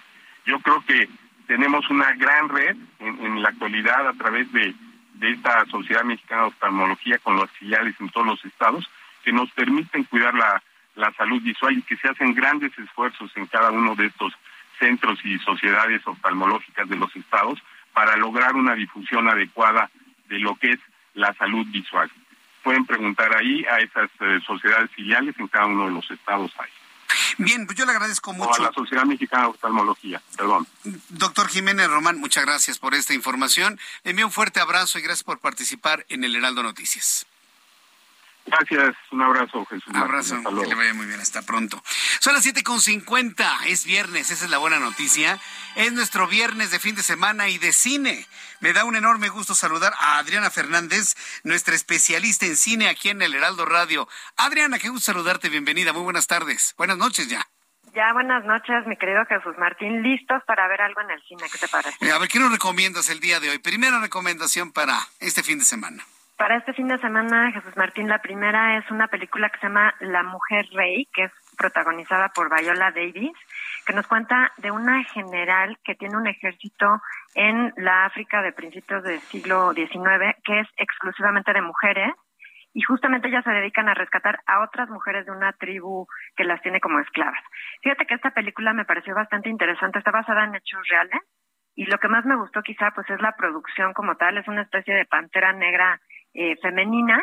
Tiene otras cosas muy gringas, como que hablan en inglés con acento africano, pero yo creo que está palomera, buena para el fin de semana, y le voy a dar dos estrellas y media. ¿Cómo es el inglés con acento africano, eh? ¿Cómo suena eso, eh, Adriana? como Wakanda. Como, Wakanda. Bueno, Palomera, dos y media. Palomera, Palomera. Segunda recomendación para este fin de semana. La segunda, Jesús Martín, es una película que se puede ver en casa, que se llama La chica más afortunada del mundo, está en Netflix, y nos cuenta la historia de una chica que es muy exitosa, que trabaja en una revista de moda, que tiene todo para ser feliz, digamos, pero en realidad tiene una historia bastante oscura y eso va a salir a la luz porque están haciendo un documental sobre su escuela. Resulta que en su escuela, cuando ella era una adolescente, pues pasó algo muy grave y pues esta, la, la historia va a sacar eso a la luz. Y aquí este me gustó porque sale una actriz que se llama Mila Kunis y tiene, pues sostiene muy bien el suspenso, Jesús Martín. Me parece que como que te mantiene intrigado toda la película. Tiene un tema bastante fuerte, pero me gustó la actuación de ella sobre todo. O sea, sí es como muy magnética su presencia en pantalla y a esta le voy a dar tres estrellas. Está en Netflix y se llama La chica más afortunada del mundo. Qué bueno que me recomiendes que esté en Netflix para poderla ver en casa este fin de semana. La chica más afortunada del mundo. Y bueno, pues yo te quiero agradecer como siempre estas recomendaciones, ya calentando motores hacia el fin del año, ¿no, Adrín? Sí, Jesús Martín ya calentando, ahora sí que se vienen todas las festivales, todas las películas que luego van a estar en el Oscar y pues ahí les iré dando mis tips para ver qué, qué probablemente esté nominado. Por lo pronto nos escuchamos el próximo viernes. Danos tu cuenta de Twitter, por favor, Adri. Sí, claro que sí, Jesús Martínez, arroba Adriana99, arroba Adriana99, aquí me pueden escribir, hacer preguntas, con muchísimo gusto. Muchas gracias, Adriana, como siempre, agradeciéndote el favor de tu atención y siempre tus análisis aquí en el Heraldo. Que tengas gran fin de semana. Muchísimas gracias, Jesús Martín, y que tengas un cinematográfico fin de semana. Igualmente para ti, mi querida Adriana. Gracias, que te vaya muy bien. Adriana Fernández, nuestra especialista en cine. Y cuando son las 7.53, no nos podemos despedir sin la recomendación deportiva del fin de semana. Roberto San Germán, gusto en saludarte. ¿Qué tal, mi querido Jesús Martín? Buenas noches y buenas noches a toda la gente que nos sintoniza. Pues la liguilla del fútbol mexicano. ¿La liguilla para el fin? Sí, no tenemos eh, carreras hasta la próxima semana en Ok. Luego viene la de México. Fin de semana tranquilito, de quincena, ¿no? Pues sí, la quincena, la famosa quincena, amigo. Oye, sí. pero de, de esta situación de que hablas los partidos, no nada más decirle a la gente los horarios. Eh, mañana es el partido de Monterrey Cruz Azul a las 6 de la tarde. Luego viene el de la América a las 8 de la noche en el Estadio Azteca contra Puebla. El domingo ya sería Santos a las 7 de la noche recibe a Toluca. Ya a las 9 de la noche Pachuca recibe a los Tigres. Son los cuatro partidos ya para conocer a los semifinalistas del fútbol mexicano. Seguramente va a ser América que goleó a Puebla. Seguramente Monterrey gana también como local. Y en las otras dos llaves yo creo que va a pasar el equipo de Santos y se me hace que echan al Pachuca. ¿Tú, tú crees que el Pachuca se va? Yo creo que sí, creo yo. Pero bueno, pues liguilla de fútbol, ¿con qué? Con carnitas, ¿no? Guacamolito. Pues lo que quieras, ya mira. Yo, yo una muy, muy, ¿Unas muy, muy, muy fría, ¿no? Ah, muy, pues, una pues, cerbatana Yo ya no puedo, pero si tú puedes. No, tú una no, tú estás de la Esto garganta. yo no puedo, yo sigo con esto, Sí, pero nada. tú con agüita de Jamaica. Viene el odias. bueno, gracias Roberto. Gracias a ti, mi querido Jesús. Ya nos vamos, muchas gracias por su atención. ¿Cómo se pasa el tiempo cuando usted escucha el Heraldo Radio? Es increíble. Dos horas de información, terminamos el día de hoy. Lo espero mañana en digitales, en YouTube a las nueve de la mañana. Vamos, sí vamos a tener programa mañana temprano, la mañanera de Jesús Martín. Próximo lunes, por el canal 8 a las 2 de la tarde, por el 8 a las 2, 6 de la tarde, Heraldo Radio en todo México y los Estados Unidos. Soy Jesús Martín Mendoza. Gracias. Muy buenas noches. Esto fue Heraldo Noticias de la tarde con Jesús Martín Mendoza.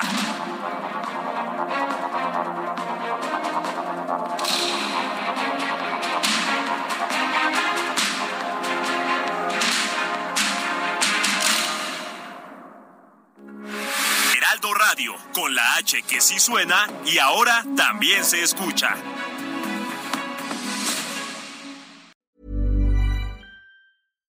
When you make decisions for your company, you look for the no-brainers. And if you have a lot of mailing to do, stamps.com is the ultimate no-brainer. It streamlines your processes to make your business more efficient, which makes you less busy.